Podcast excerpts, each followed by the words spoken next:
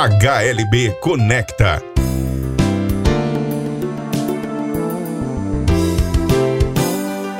A série de podcasts que liga você aos principais temas do mercado. Olá, eu sou Andréia Diniz, gestora de marketing da HLB Brasil, e você está ouvindo mais um episódio da série de podcasts sobre perspectivas econômicas do Brasil e do mundo, HLB Conecta. Nessa edição, eu conto com a presença do sócio e economista da HLB Brasil, Marcelo Fonseca, que vai nos falar um pouco sobre os impactos da alta do dólar. Bom dia, Marcelo. Bom dia, André. Tudo bem? Tudo bem. Marcelo, o dólar tem atingido marcas de acima de 4,20 nos últimos tempos, né? Inclusive chegando a bater a marca de 4,27, que é o maior valor nominal da história do Plano Real. Mas eu queria saber quais são os primeiros impactos dessa alta e quais as causas dela, né?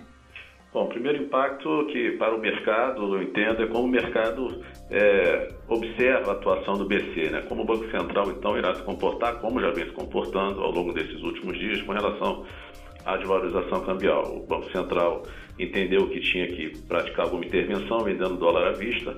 É, esse é o papel do Banco Central, no sentido de não deixar grandes oscilações. Nosso sistema é de câmbio flutuante, uhum. mas é uma flutuação, vamos chamar assim, é, com algumas intervenções em momentos determinados. Né? Uhum. Então, quero crer que o mercado observa essa atuação do Banco Central. Ontem mesmo, no dia 29 do 11, quinta-feira, a cotação já havia reduzido para 4,21.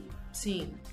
É, com relação a, aos impactos aqui que a gente pode esperar nesse momento, eu quero crer também que não, é, é natural esse, essa desvalorização, tendo em vista alguns acontecimentos, tanto regionais aqui, como algum tipo de estabilidade política na América do Sul, como também estabilidade no Brasil, onde você tem, por exemplo, um presidente que hoje está querendo criar um novo partido, uhum. um presidente que vai precisar de apoio para aprovar novas reformas. Então, essa estabilidade, essa desvalorização está muito ligada à instabilidade regional, mas também está ligada a fatores que podem ser explicados economicamente, como, por exemplo, o diferencial de taxa de juros.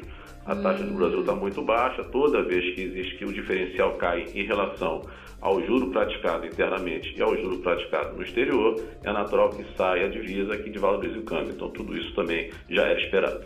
Uhum. Você acha que tem algum impacto a, a, questão comercial entre Estados Unidos e China, né? Essa questão da guerra comercial também tem sido um dos fatores dessa alta ou não tem relação? É claro que sim, é claro que a guerra comercial é, entre Estados Unidos e China, é claro que diminui o comércio global, traz também certeza ao mercado e você acaba juntando tudo num caldo só aqui regional. Então você tem, como a gente já falou aqui, a questão política com os países Sim. aqui, que também turbulência política internamente no Brasil, e você também tem uma questão externa que é muito importante para o comércio mundial, e é claro que isso acaba impactando, é mais um elemento a impactar é. É, a situação.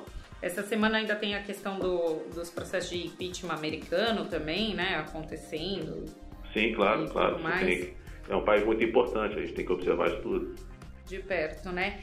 Sim. É, essa alta, você acredita que ela vai ter reflexos nas políticas atuais do governo? Por exemplo, tem se visto, tem, tem a estimativa né, do, do, do próprio ministro Guedes, dessas reformas e tudo mais. Se essa alta ela persiste, primeiro, ela vai persistir na sua visão? E se ela persistir, é, esse cenário ele tende a ser afetado?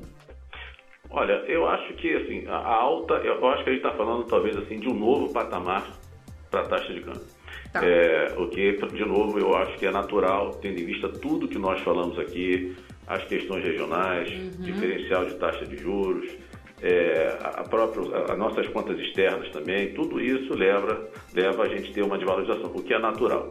Uhum. Então, para a sua pergunta, o próprio ministro relativizou essa alta essa tá. semana, dizendo que isso era natural, que é o um novo patamar e que assim será. Então, nesse sentido, eu não vejo mudança na política econômica em função da desvalorização, respondendo a sua pergunta.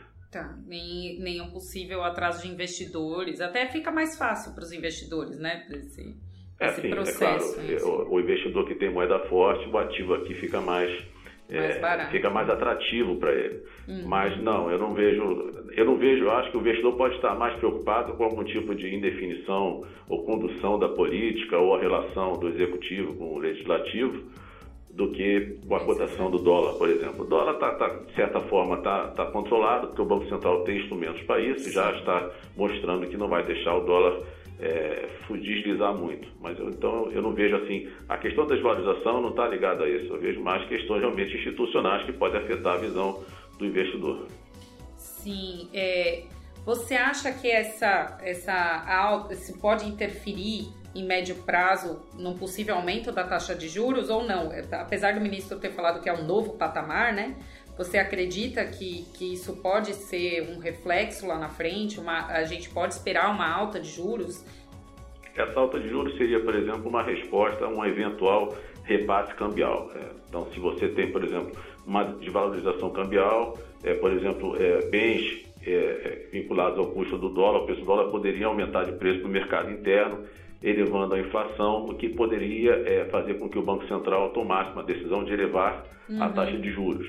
É, nesse primeiro momento é incerto o repasse cambial, a gente não sabe exatamente se vai existir ou não. O que eu aposto é que nesse primeiro momento não haverá um repasse cambial expressivo no sentido de levar o Banco Central a aumentar a taxa de juros, na medida que a economia brasileira opera com grande ociosidade e muito desemprego. Uhum. Então, não, nesse primeiro momento, é, no curto prazo, vamos chamar assim, eu não vejo nenhuma mudança é, com relação à política do Banco Central é, de manter a taxa como está, ou eventualmente até é, aplicar mais uma redução na taxa Selic mas terá que se observar uhum. efetivamente se haverá algum tipo de repasse cambial. Normalmente o repasse cambial não tem muito espaço numa economia enfraquecida como a nossa, então Sim. eu não vejo espaço para isso. Marcelo, eu queria agradecer a sua contribuição, né? Complementando, inclusive, porque a inflação em si ainda está controlada também, né? Nesse, nesse momento. Eu queria agradecer sua participação nessa série de podcasts e aguardo você nos próximos episódios. Enfim, para você. Eu que agradeço, estou à disposição. Para você, nosso ouvinte, muito obrigada pela colaboração e até a próxima. Você ouviu HLB Conecta. Obrigado pela audiência e até a próxima edição. HLB Conecta, a série de podcasts que liga você aos principais temas do mercado.